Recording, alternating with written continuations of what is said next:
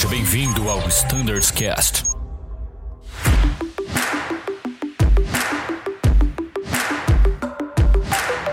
Fala galera do Standards Cast, sejam todos muito bem-vindos a bordo desse episódio, onde vamos falar de uma novidade muito esperada e muito boa. Vamos falar do In-Range Call, ou melhor, né, da remoção do In-Range Call após a decolagem. Bora lá?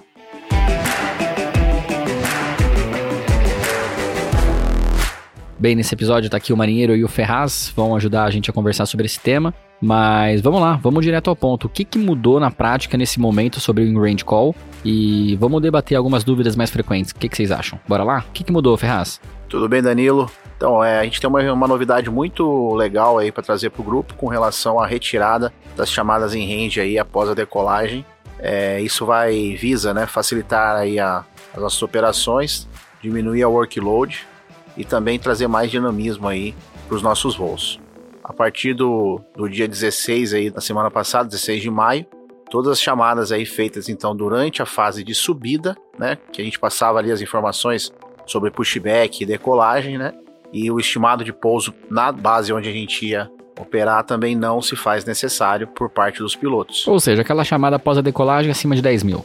Exatamente. Legal. E esse é um, é um trabalho interessante, Danilo, de comentar que não é uma ação isolada nossa, né? Envolve várias horas da empresa, com o pessoal lá do despacho, o pessoal de aeroportos, é, o time aqui de operações de voo.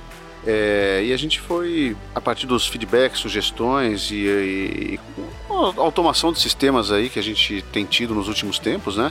Possibilitaram essa, essa remoção. Ela foi faseada, inicialmente a gente removeu é, a chamada pós a decolagem, mas em um futuro breve a gente vai ter a remoção também da antes do pouso e após o pouso, tá? Mas hoje o que mudou, né, é a chamada pós a decolagem. E assim, tem toda essa parte sistêmica, etc, né, que facilita, mas o mais importante é o workload mesmo, né? Aquela Com chamada certeza. que a gente saindo na terminal em Campinas ou lá em São Paulo, Rio, um ambiente complexo lá com muito tráfego aéreo e aí um tá voando e comunicando e o outro chamando a empresa e às vezes são 10 aeronaves chamando a empresa com motivos diferentes. uma fila, todo mundo esperando. sabe. Exato. E é, é um negócio que não era legal mesmo, né? É uma coisa que me incomodava, né? É, e nesse momento a gente desliga o estéreo e o cinto praticamente simultâneo.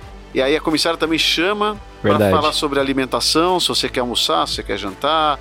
E aí vira uma bagunça ali, né? Então a gente vê essa oportunidade, especialmente pela segurança, né? Com especialmente pela segurança. Acho que esse é o maior ganho que a gente tá tendo aí. Não, com certeza. E, e há uma informação quanto ao horário de decolagem, né? O off-block time e tal. Ah, e o off the ground e o horário de estimado de chegada que a empresa já tinha. Ela sempre teve essa Exato. informação através do Acre, certo?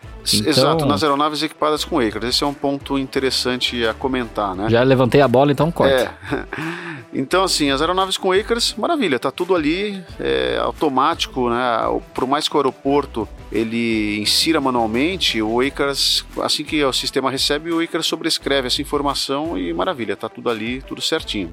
E os estimados também, né? É, já as aeronaves sem Acres, o que que ocorre? Para o piloto não muda nada. Nada. Ele continua não fazendo a chamada, tá? É, esse dado é obtido pelo time de aeroportos, ou pelo sistema do aeroporto, ou por observação. Aí depende da base, tamanho de base, estrutura, etc. Tá? Então, não requer que o piloto faça. Então, assim, pra gente não muda nada, não, não faz diferença. Tá, e aí sim, uma pergunta que vem a reboque. Como agora a gente não passa o horário de decolagem, como que faz com o código de atraso? O que que a gente, enfim, precisa passar para alguém, a gente define? Vamos falar sobre isso que eu certeza isso vai gerar bastante dúvida. Sim. É, o código de atraso para pilotos deixa de existir. Tá? É, ele é obviamente que é uma métrica importante é, para a empresa para poder organizar todas as suas atividades, né? E a gente tem uma questão também de legislação, mas para piloto deixa de existir. É, o código continua sendo atribuído apenas por aeroportos, a gente nem não, não vai ter conhecimento disso. É, não é necessário preencher o campo, o campo no diário de bordo fica em branco. Vamos falar isso de novo, porque é importante. Sim, é, já, já chegaram dúvidas. O campo fica em branco, não precisa preencher, não precisa botar no, nem tracinhos. Traço- nada, sem deixa vazio deixa em branco. simplesmente em branco, Isso. até quando o formulário for alterado. Quando ele for alterado, ele vai simplesmente deixar de existir. Simples Beleza? assim. Simples Tá assim. trabalhando em formulários novos, eletrônicos, esse campo realmente não vai existir, pessoal. Simples assim. Deixa Exatamente. E se por algum motivo né, quem faz a gestão desses dados entender que é importante uma informação adicional por parte dos pilotos, eles vão fazer o contato ali só para entender, mas é, não tem caráter nada punitivo, nada disso, gente. É, é apenas para fins estatísticos, para melhorias de processo, como a gente está fazendo com o processo, esse projeto grande de APU zero, né? A gente tem reportado lá naquele WhatsApp. E é muito importante para justamente poder organizar melhor os trabalhos aí do dia a dia, tá? Então é, a finalidade é só essa. E os atrasos de tripulação, a gente é muito sistemático ali, né, no que a gente faz, os horários, etc. Ah, o atraso foi da van, tá? mas isso aí é, é, uma, é um, proporcionalmente é um número ínfimo, é ínfimo, é muito pequeno, né? Não somos nós que causamos o atraso. Os atrasos são decorrência de problemas de infraestrutura, é atraso de aeronave e tal. Não, não são os pilotos, os comissários. Então não faz sentido a gente entrar em embate, etc., por conta dessa, dessas informações aí que não tem ganho, na verdade. Ninguém atrasa porque quer. Exatamente. Se atrasou, aconteceu algum fator externo que levou àquilo. O importante é ter informação para que a solução seja apresentada. Exatamente. Por exemplo, detectou-se que em determinado hub ou base a gente está tendo um atraso recorrente da falta de pushback.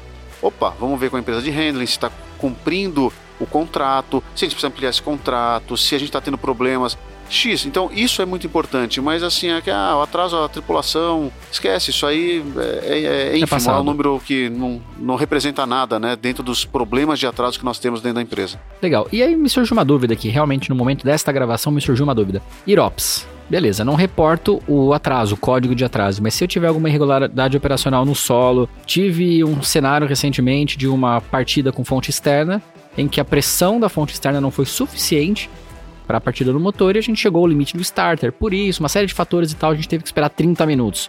Então houve uma etapa A, de A para A ali, curta, de acionamento novo corte, sintaxe um atraso no solo causado por um evento de manutenção. Como que o comandante relata isso? Tem que escrever um código de atraso nesse caso? Vamos, vamos falar disso que eu acho que é interessante. Vamos sim, Danilo. É bem interessante, né, que a gente está fazendo a mudança realmente ali do procedimento de chamada em range é, e da retirada aí do código de atraso por parte dos aviadores. Mas quando a gente tiver qualquer situação que requer um contato com a base, é muito importante a gente deixar salientado aqui que a, a, as frequências da base, né? As frequências aí 131875, 13625, elas continuam disponíveis e os tripulantes ali que, é, de solo que trabalham ali atendendo essas chamadas estão disponíveis todo momento, então nada mudou. A partir do momento que o comandante decidir por fazer uma chamada com a base, ele terá esse contato. Legal. É, e, é, até importante comentar, porque assim, neste momento, as chamadas antes do pouso estão ocorrendo. Isso, então, ou seja, você já sabe, você já deduz que a base está pronta para te receber lá, receber uma chamada. Mesmo quando chegar nessa outra fase, a base vai continuar com a frequência disponível e tudo mais. Só vai acabar a obrigatoriedade, ou seja, toda a irregularidade operacional, qualquer informação que seja relevante e tal, sempre a gente vai ter gente que vai estar disponível para nos atender, seja na chamada para base e no 39 quando em voo, tá? Agora, o 39, obviamente, é, é para ser utilizado não para informações do tipo, ah, van, é, escala, não é para isso é só para que realmente, quando você precisa ter um contato próximo do CCO, lá onde vai ser tomada uma decisão, né, ou você precisa de um suporte para tomar decisão,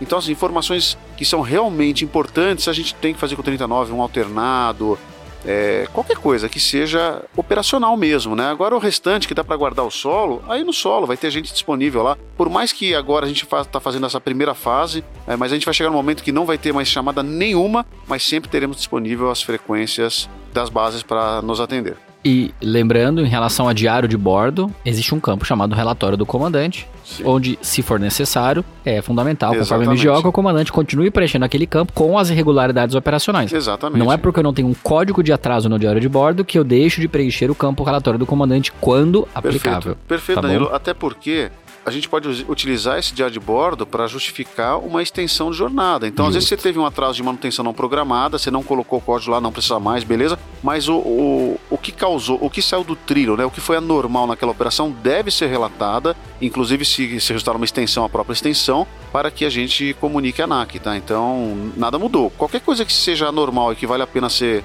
ser relatado, é importante estar no campo. Legal. É, então é isso, pessoal. Basicamente o que acabou foi o in-range call após a decolagem numa centena. Durante a preparação para a descida ou no momento mais apropriado durante a descida, enfim, faça o contato com a base, onde passa o horário de pouso, informação de SSR, se tiver alguma outra coisa durante o voo, enfim. tá? Isso. E lembrando que a gente tem o 139 para falar com o CCO, se for o caso, em situações que realmente requerem intervenção gerencial de uma visão do todo.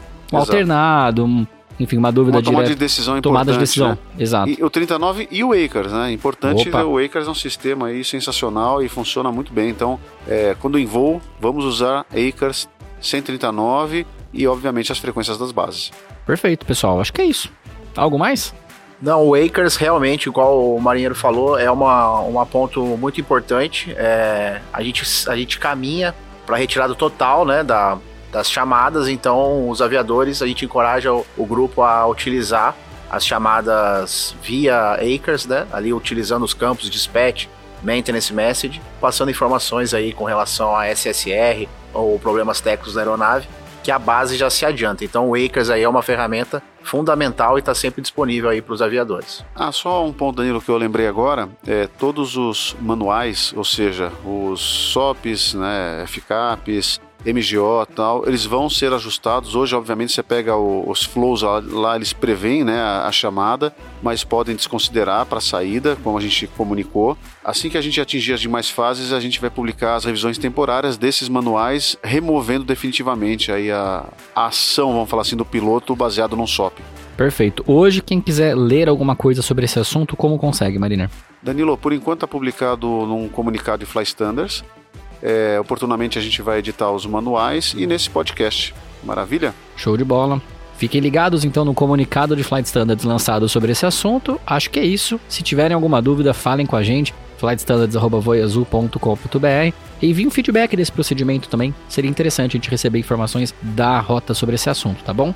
Obrigado pela atenção de todos, até uma próxima e tchau!